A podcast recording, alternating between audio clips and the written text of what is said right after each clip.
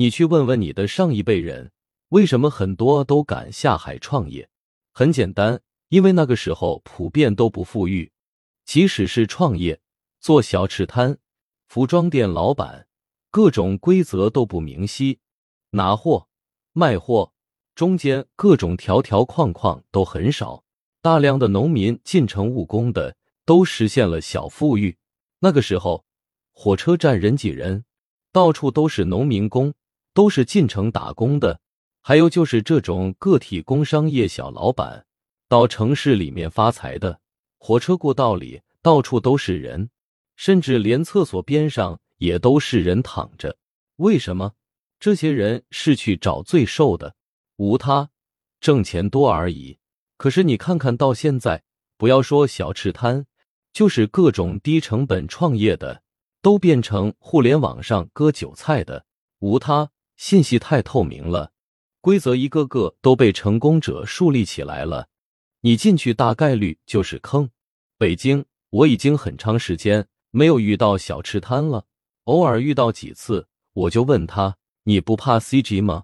他说：“怕呀，一旦发现，那就是东西也没了，罚款还得交，一点点都白干。所以你说，为什么穷人不敢创业？”最大的、最根本的原因，那就是他能够接触而且可以试试的东西，都是信息对称的东西。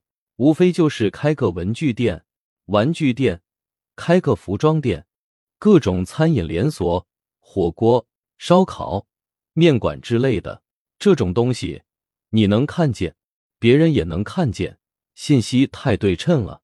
不是说赚不到钱，而是说你沿着前面的人走的路走。到处都是人，到处都是对手，到处都是规则。在中国，到处都是一股脑蜂拥而入的人。你觉得大概率能发财的，其他跟你一样条件的也是这个想法。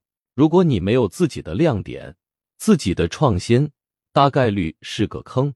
你说我开个跟前面的人一样的，雇个人，然后发财，我觉得还不如买一个好枕头。晚上做梦还能做个好梦，而信息不对称的东西，大概率你也接触不到。即使接触到了，你也大概率没那个能力和资源去做。